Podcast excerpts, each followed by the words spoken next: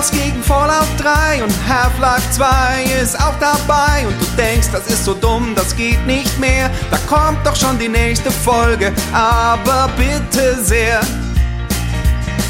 Anschluss 2 gegen Halo Reach. Manche Duelle sind echt ne Bitch und beim nächsten Sportvergleich bin ich echt raus. Wem mach ich denn da was vor? Aha.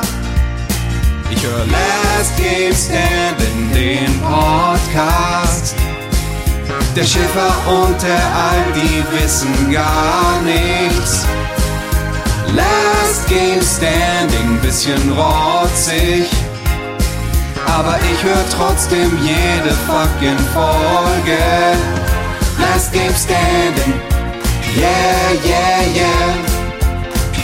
Alf und Schäfer, yeah, yeah, yeah. Alf und Schäfer. Ja, hallo, hier ist Christian Schiffer vom Podcast Last Game Standing. Ich möchte euch heute eine ganz besondere Folge ankündigen, nämlich der Daniel auf Twitter Sofakissen hat ein kleines Hörfeature, Hörfeature, genau, ein kleines Hörfeature für uns ähm, gemacht, äh, in dem er sich mit der Frage dieser achten Staffel von Last Game Standing auseinandersetzt, nämlich der Frage, was ist ein NPC oder genauer, was ist ein guter NPC? Wir konnten dem Daniel dank eurer Patreon-Zahlungen ein kleines Honorar geben dafür. Und wir würden das natürlich in Zukunft gerne öfter tun können.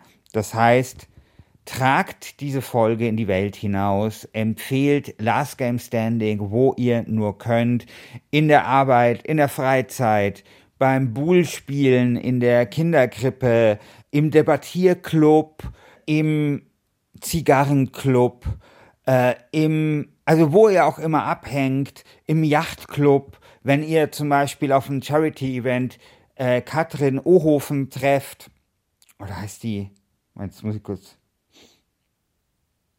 Chiara heißt die.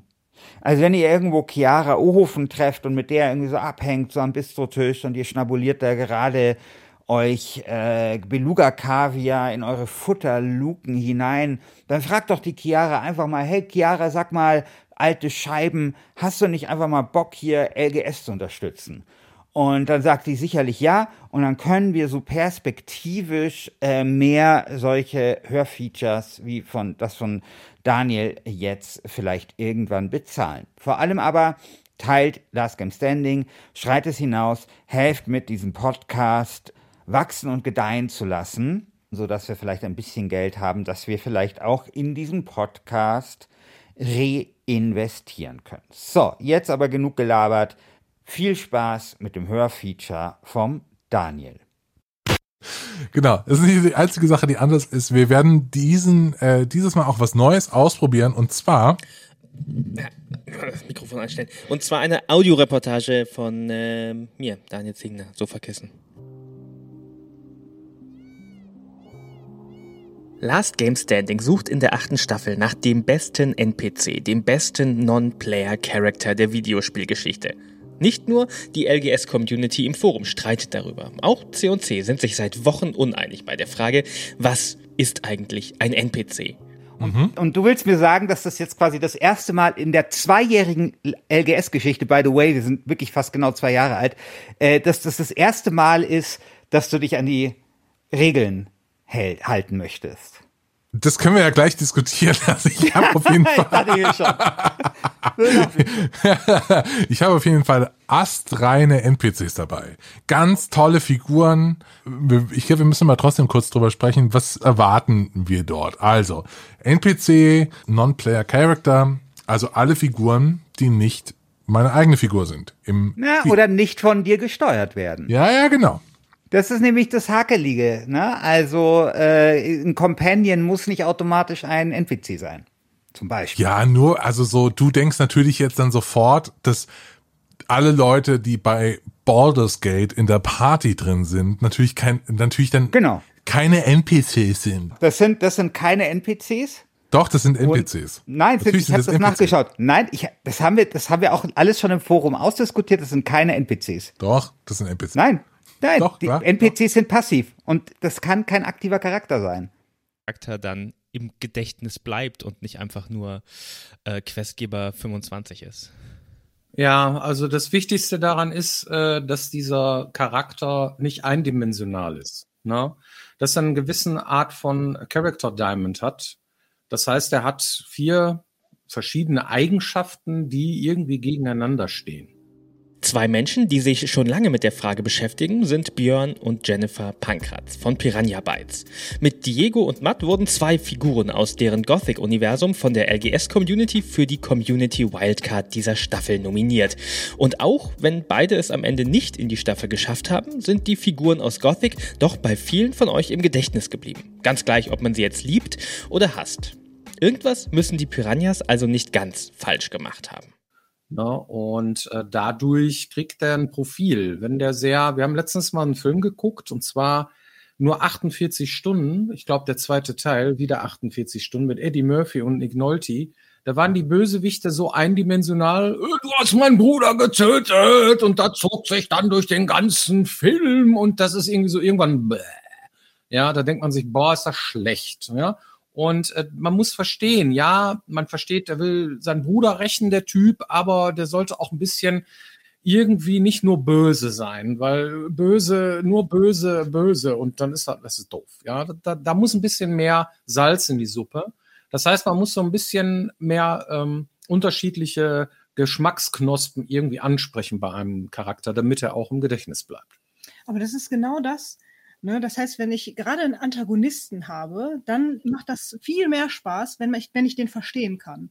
Also warum der so geworden ist und, und warum der jetzt etwas macht, was ich vielleicht irgendwie als böse empfinde oder so. Eine Antagonisten, das ist da ganz wichtig, dass die mehrschichtig sind.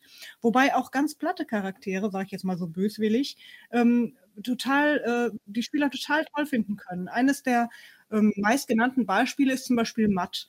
Hey Mann, neu hier? Dich habe ich hier noch nie gesehen. Wenn du nichts dagegen hast, komme ich ein Stück mit. Du kannst sicher einen Freund brauchen. Warum nicht? Komm mit.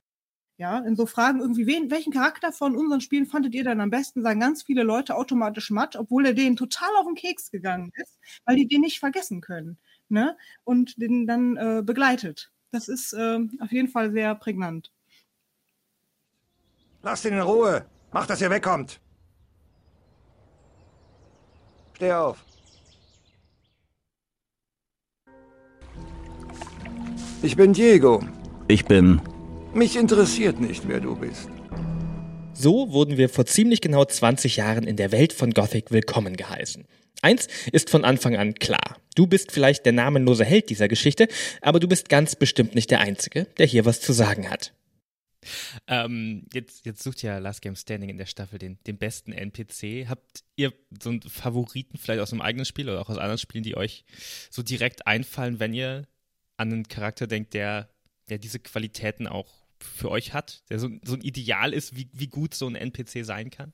Ja gut, der äh, Diego, den hast du gerade erwähnt. Das ist ja der erste Charakter, den du, äh, den du begegnest und der dir gleich signalisiert, pass mal auf, mich interessiert nicht, wer du bist. Du bist hier nicht wichtig, du bist nur eine Nummer, aber trotzdem äh, will ich dir helfen das steht ja schon im kompletten Gegensatz zueinander. Das heißt, der ist ja schon polar, der polarisiert ja schon in den ersten paar Minuten. Alleine nur, weil er sagt irgendwie, mich interessiert das nicht, aber ich helfe dir mal. Das macht ja keinen Sinn eigentlich. Aber trotzdem sagt man sich, okay, äh, ist halt eine raue Welt, verstehe ich. Und äh, der Typ sagt ja, pass auf, ich gebe dir die und die Hints dafür, na, dass du jetzt hier bestehen musst, komm mal ins alte Lager, dann erzähle ich dir mehr und dann geht er los. Und äh, das bleibt einem im Gedächtnis.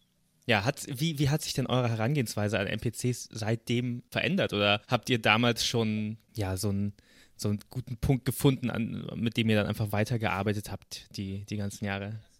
Ich habe über 1000 Charaktere geschrieben.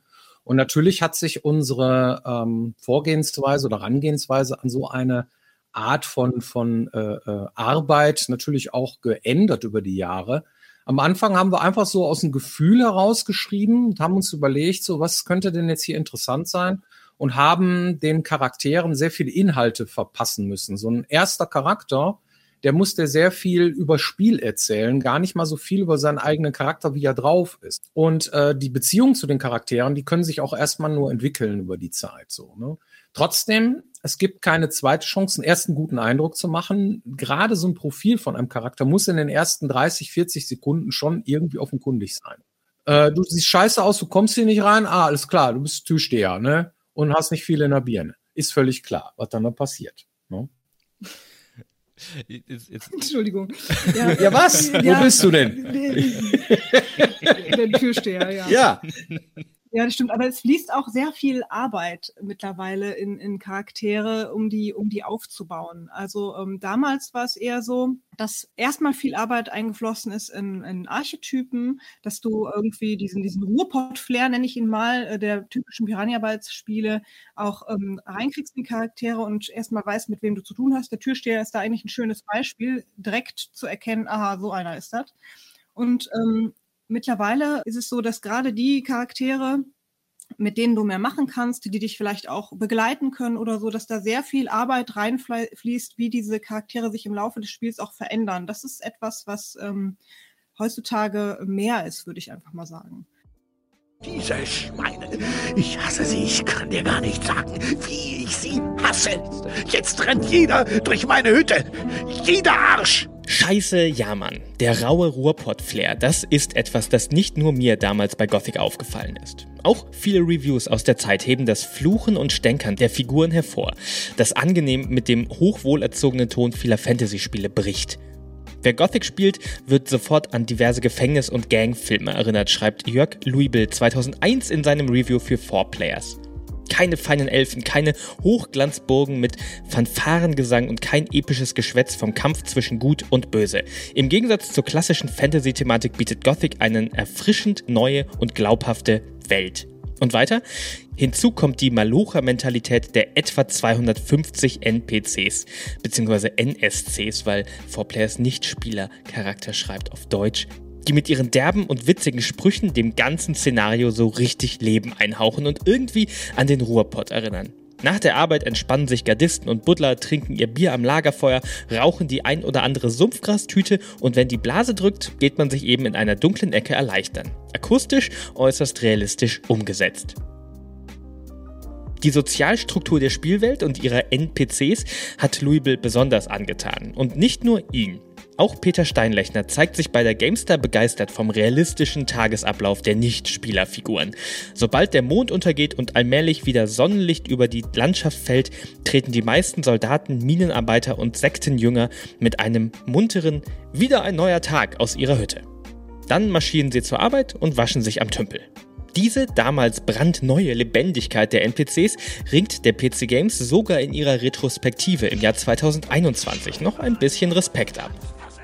Als 3D-Open-World-Rollenspiel der alten Schule ist Gothic in Sachen Größe zwar überschaubar, dafür aber prall gefüllt mit besonderen Orten, Geheimnissen und Begegnungen. Die Lebendigkeit wird zusätzlich dadurch verstärkt, dass alle NPCs einen individuellen Tagesablauf haben und zum Beispiel darauf reagieren, wenn man ihnen durch die Hütte latscht und ihre Sachen durchwühlt. Für die damalige Zeit ein revolutionäres Feature. Etwas, was ich immer total wichtig fand, selber bei solchen Charakteren ist, dass es egal ist, wann und wie ich zu dem komme, dass der irgendwie vernünftig reagiert auf die Sachen, die ich in der Welt tue. Irgendwie. Das, der muss das nicht mal wissen, der Charakter.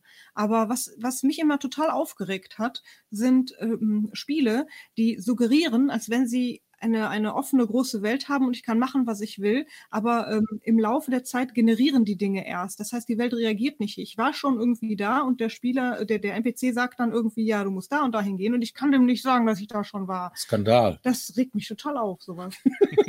ja. Das Schlimmste ist, wenn man Leute nachts weckt und die nicht, die nicht sauer sind dann. Das ist immer so der Moment, wo ich denke, da bin ich so, da bin ich raus. Also ich wäre so wütend, wenn mich mitten in der Nacht jemand weckt, der einfach in mein Schlafzimmer kommt. Ähm, Alle Morgenmuffel. Zu einer authentischen Spielwelt gehören also auch authentische NPCs. Und die sind dann schon mal angepisst, wenn man sie nachts aus dem Schlaf holt, um das Sammelquest mit den 52 Orkeulen abzuschließen. Und wenn es in anderen Fantasy-Spielen keine Inspiration für derbe Sprache gibt, dann muss man sich eben vor seiner eigenen Haustür im Ruhrpott umschauen, beziehungsweise umhören. Das sind wir selber. Nee, das sind wir selbst. Das sind wir. Wir wohnen hier und äh, wir gehen auch so miteinander um. Und wir fragen uns immer, ähm, also unsere Prämisse war immer dem Spieler aufs Maul schauen. So haben wir es gen immer genannt. Das heißt, wir haben immer uns überlegt, in dem Moment, wo der Charakter irgendetwas sagt, was würde man ihm denn am liebsten antworten? Ja, also was würde ich Björn dem am liebsten antworten, diesem Arsch, der da steht?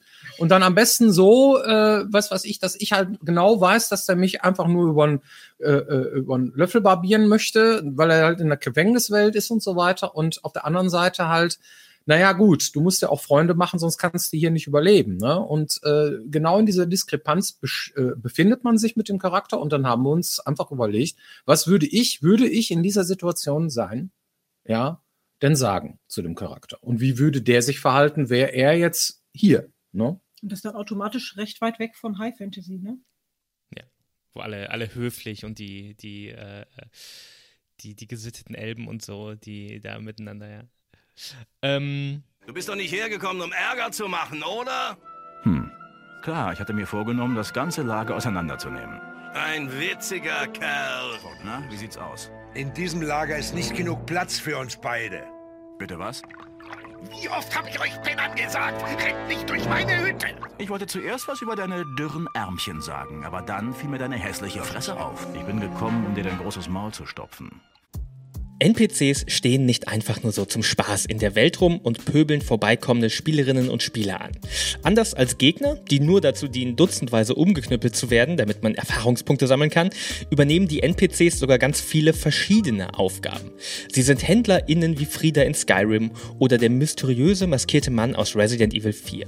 Sie sind wandelnde Inventare wie der Esel in Dungeon Siege. Sie können die Story mit Witzen vorantreiben, wie Murray und Stan es in Monkey Island tun. Sie unterstützen Spielende eigenständig im Kampf als Begleiterinnen wie Elizabeth in Bioshock Infinite. Oder sie sind wie GLaDOS in Portal gleich der Endboss höchstpersönlich. Oder sie beleben im Zweifel einfach nur die Spielwelt. Auch wenn das unwichtig klingt, ist es das natürlich nicht. Denn eine Stadt lebt in einem Spiel, genauso wie in der echten Welt, von den Leuten, die in ihr leben. Sonst wäre es ja nur eine Sammlung von leeren Hütten in der Launch-Version von Fallout 76. Was ist zuerst da in der Regel? Dass man da noch eine Figur braucht, die die Story weiterbringt oder dass man da eine Figur braucht, die einem äh, die, die Schwerter verkauft oder dass man einfach denkt, da, da, da, fehlt noch irgendwie, da muss ein bisschen Leben in diese Stadt reinkommen und dann kommt darüber ein Charakter rein. Ähm, was ist so der initiale Zündfunke, wenn ein neuer Charakter gebraucht wird.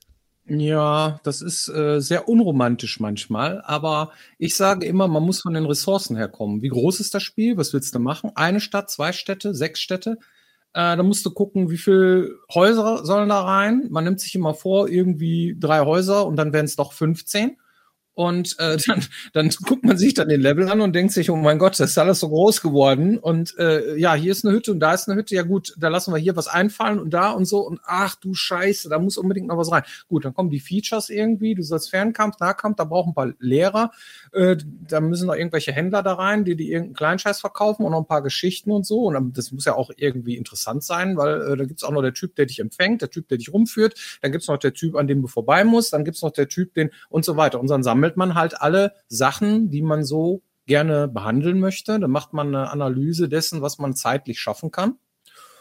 Und dann sagt man sich, okay, ein Charakter darf jetzt so und so viel tausend Wörter haben. Ein ähm, Charakter, der ähm, ein bisschen tiefer gehend ist, der kriegt dann 6000 Wörter und einer, der irgendwie nur oberflächlich ist, nur 400 oder sowas, ja. Und dann kann man sich ungefähr ausrechnen, wie lange man braucht, ähm, so eine Stadt zu befüllen. Und dann fängt man an und setzt sich hin, okay, ich brauche jetzt ganz konkret einen Typ mit einem Klemmbrett vor einem Lagerhaus, der Probleme hat, und zwar Nachschubprobleme. Der, äh, sein Lager ist nämlich leer oder ist ausgeraubt worden und das ganze Kram liegt irgendwie da um am Strand rum oder sowas. Ja? Und dann fängt man an, diesen Charakter zu formen. So ungefähr ist der Anfang von Du sowas. sagst, das klingt un unromantisch, da hast du wahrscheinlich auch recht. Ja. Auf der anderen Seite macht es einem das Leben aber auch sehr viel einfacher. Denn ein Charakter, der gut ausdesignt ist und dessen Umgebung und Probleme und dessen Stadt und Welt und Setting schon ausdesignt ist, der schreibt sich meist fast von alleine. Andersherum, wenn ich weiß, ähm, was für ein übergeordnetes Problem in der Welt herrscht und ich weiß, wo einer wohnt, zu welcher Fraktion der gehört, wie der aussieht, was für eine Kleidung der trägt, in was für einer Bude der haust äh, und was für Probleme um ihn herum herrschen, äh, dann ist es ziemlich einfach zu sagen, mein Gott, wie fühlt er sich denn jetzt? Was ist denn das für einer? Äh, was würde der jetzt in der Situation tatsächlich tun? Wie ist er ausgestattet? Und was für ein konkretes Problem hat er, was dann wiederum eine, eine Quest ergibt? Und wenn ich diese Dinge alle weiß, wenn die Quest quasi auch schon designt ist, dann schreibt er sich fast von allein. Dann weiß ich nämlich genau, wenn ich dahin komme, was würde der denn jetzt machen? Was würde der sagen? Und dann habe ich es viel einfacher später bei den Dialogen äh, diesem Charakter Leben einzuhauchen, als wenn ich diese Vorarbeiten nicht leiste. Es muss viel bedacht werden bei der Entwicklung eines NPC. Woher kommt er? Wohin geht er? Was macht er dazwischen und auf dem Weg dahin? NPCs haben genauso viele verschiedene Aufgaben wie Game Devs während der Entwicklung.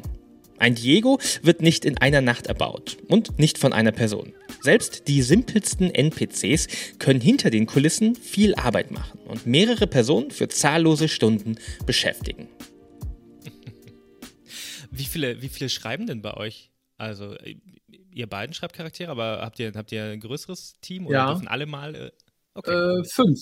Mittlerweile sind es fünf. Ja. Okay. Waren aber immer so drei, vier, fünf Leute. Ja. Waren es eigentlich immer, ja. Doch. Drei, drei bis fünf Leute waren immer. Sind die Vollzeit mit Writing beschäftigt oder?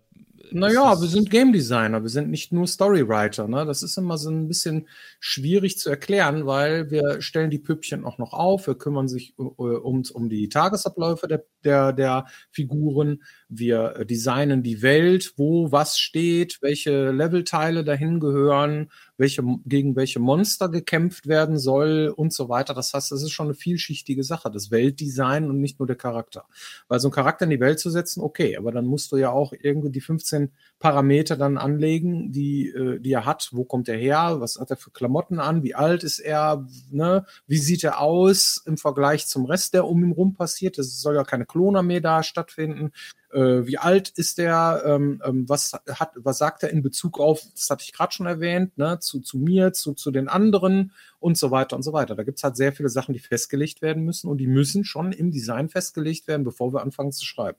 Das heißt, es kommt äh, sehr stark auf die Projektphase an. Ne? So ein Projekt, wie wir es machen, das dauert locker so drei, vier Jahre. Und in dieser Zeit sitzt man halt an unterschiedlichen Aufgaben. Am Anfang mehr am Design und am Wiki und äh, später dann ähm, schreibt man seine Charaktere irgendwie in, in, in der Engine und, und dann stellt man die auf und dann macht man für die Tagesabläufe und irgendwann kommen dann Sprachaufnahmen. Dann gehen auch die Leute, die für die Dialoge zuständig sind, auch ähm, zu den deutschen Sprachaufnahmen und begleiten die, damit wir Regie führen können. Und dann, ähm, dann geht's ins Bugfixing und währenddessen wird natürlich auch Game Design gemacht. Das heißt, jeder von uns ist ähm, im Grunde genommen immer auch für mehrere Bereiche zuständig und nicht nur für die Story. Ähm, also auch im Game Design Fragen und das betrifft aber auch die anderen Bereiche. Also wir überschneiden uns da sehr stark. Bei all dem Coden, Animieren und Bugfixen ist die Erstellung eines NPCs für Game DesignerInnen wie Björn und Jennifer Pankratz trotzdem vor allem eins. Viel, viel Text. Unterschiedliche Charaktere machen dabei unterschiedlich viel Arbeit. Für kleinere NPCs schreiben die beiden 400 Wörter.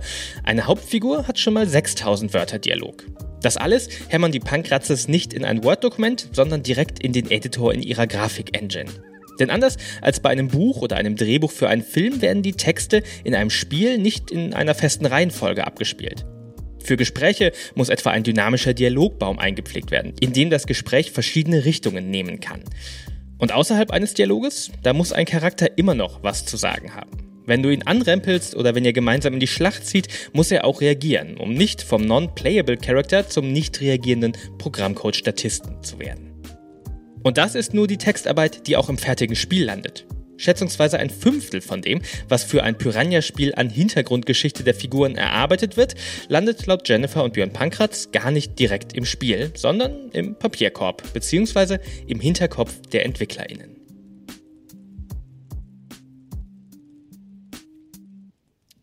Jetzt habe ich darüber meine nächste äh, äh, äh, Frage total ähm, clever vergessen. Ähm, genau. Die, diese, diese Herangehensweise, die ihr jetzt beschreibt, ähm, dass man so viel, so viel Details und Hintergrund für, für die ganzen Charaktere macht, be begrenzt das irgendwann auch, wie groß so ein Spiel ähm, einfach werden kann, dass man, dass man macht? Weil ihr habt auch Ressourcen schon, schon angesprochen. Wo, wo sind die Grenzen da? Äh, nein, nee, ist andersrum. Ist eher andersrum. Wir sind kreative Menschen und wir würden am liebsten gar nicht aufhören, irgendwelche Sachen zu schreiben für Charaktere. Und wenn man dann halt später nochmal hinkommt, dann muss er auch noch was kriegen und dann muss er auch noch darauf antworten, dass irgendwie der und der das und das gesagt hat. Und weil er da steht, wo er steht, ist natürlich auch sein Nachbar total wichtig. Das heißt, habe ich dem geholfen oder habe ich das ist ein Schneeballprinzip. Das kann man ähm, beliebig weiterspinnen und man muss sich eigentlich immer irgendwie zurückhalten von Sachen, die man einbaut, weil wenn es an einer Stelle gemacht wurde, dann erwartet der Spieler es auch einer anderen. Man gewöhnt sich sehr schnell an eine gewisse Art der Qualität, die so ein Ding hat. Und wir haben uns jahrelang äh, bemüht, diese Qualität immer weiter zu erhöhen und äh, dann wird sie auch irgendwann erwartet. Und das dimensioniert ganz klar auch den Rahmen, das steckt ganz klar den Rahmen, wie viele Charaktere oder wie groß diese Welt sein darf, in Bezug zu äh, der Leute, die da sind, um diese Sachen umzusetzen. Das ist eine ganz einfache Sache. Wir berücksichtigen das im Grunde genommen schon im Design. Also jeder bekommt quasi seine Parzelle, für die er zuständig ist, und dann wird die quasi äh, ähm, designt und auch gemacht in Absprache mit den anderen. Björn macht zum Beispiel die Hauptstory und äh, was weiß ich, Amadeus und Harry bekommen dann jeweils irgendwie ein Lager und dann machen die das erstmal und dann äh, äh spielen die quasi ihren Kram dann gegenseitig und dann spielen, was weiß ich, wir dann Björns Sachen und gucken, ob ob wir uns irgendwo vielleicht widersprochen haben oder ob das alles in einem Guss ist und solche Sachen. Und dann äh, kommen die nächsten Sachen dran, die noch fehlen, solange bis wir fertig sind. Und das Design, das steht vorher schon. Dass man manchmal denkt, Mensch, da hinten ist ja noch eine Hütte, die ist ja leer. Eigentlich könnte man da noch ein NPC reintun. Das passiert auch aber das ist dann irgendwie quasi das Easter Egg oder das Feature on the fly und wenn man weiß, oh, jetzt habe ich dafür keine äh, Zeit mehr, dann macht man die Hütte eben kaputt und dann ist da ein Steinbruch reingefallen.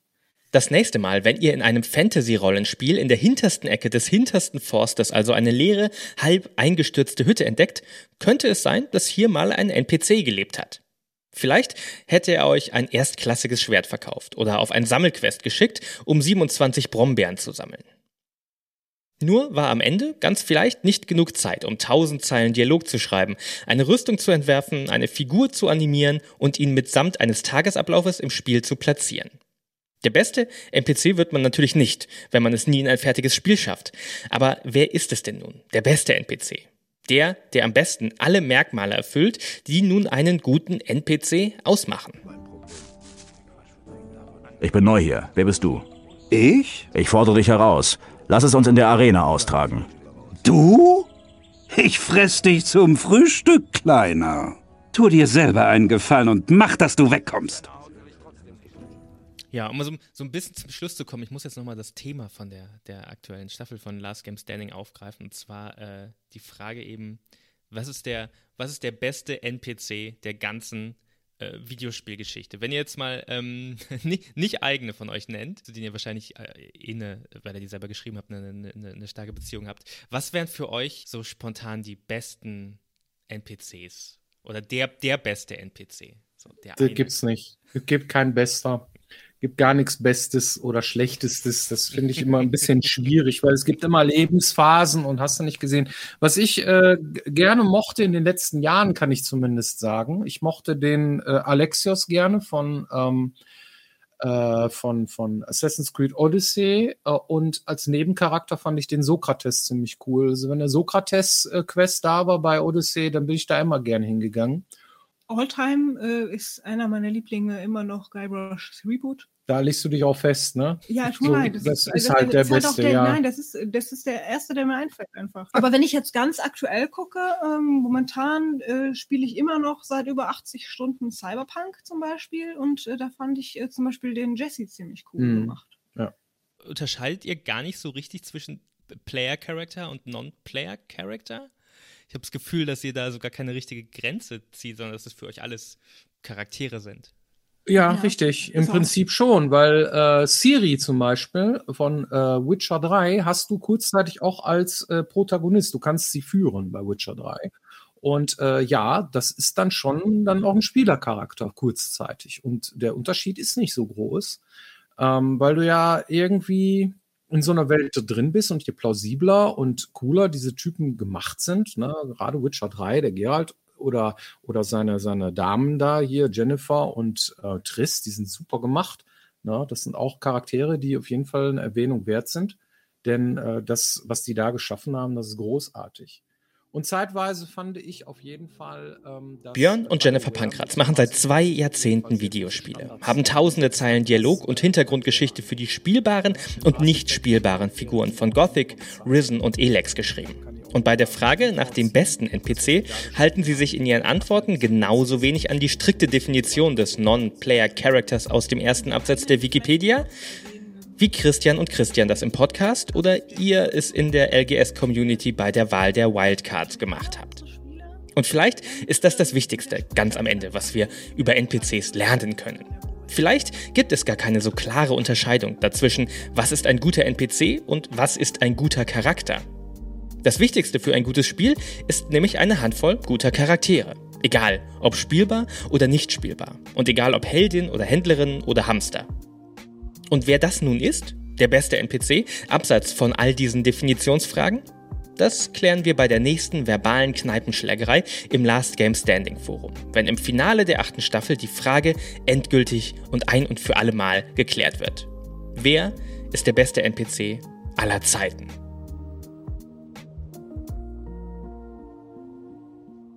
Fällt dir nichts Besseres ein, Kleiner? Lass mal überlegen. Nein, mir fällt nichts ein, was du begreifen würdest. Vielleicht solltest du es auf einem Versuch ankommen lassen. Gehen wir mal nach vorn. Heute machen wir richtig Party und dann geht's wieder los. Von vorn. Diego, Lester, Milton, Gorn. Heute gehen wir mal nach vorn. Heute machen wir richtig Party und dann geht's wieder los. Von vorn. Diego, Lester, Milton, Gorn. Machen wir richtig Party, richtig Party, richtig Party. Heute machen wir richtig Party. Eins, zwei, drei, vier.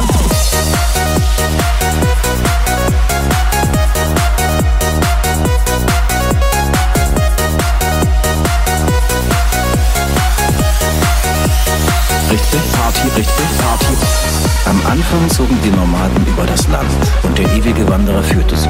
Und Enos sprach zu dem ewigen Wanderer, leg deinen Stab beiseite. Und an seiner Stadt gab ihm Enos den Beat und der ewige Wanderer wurde sein Diener. Roba versteckte sich in einer Höhle, doch der Beat spürte ihn auf. Und Roba griff hinter sich und dort war ein Schwert. Er nahm es und er gründete einen Clan. Und es war der Clan des Ravens.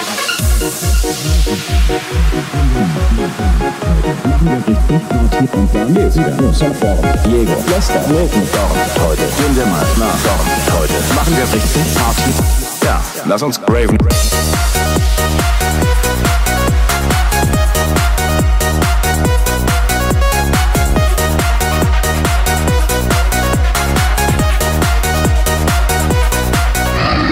Diego. Ja, so ist gut. Lester. Milton, Ja, zeig's ihm. Dorn. Ja, gib's dem Mistkerl. Diego, Immer feste drauf. Lester, Nicht schlecht. Milton, Ja, pass auf. Dorn. Hör nicht auf. Richtig Party. Enos. Gewähre mir die Herrschaft über das Raven.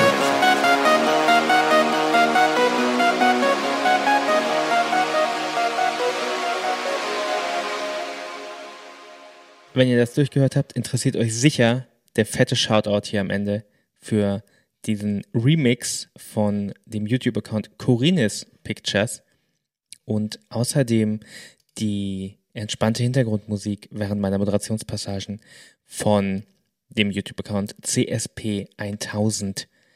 Die Gothic Soundtrack Remix Szene ist alive and well, aber das ist ein Thema für eine andere Staffel.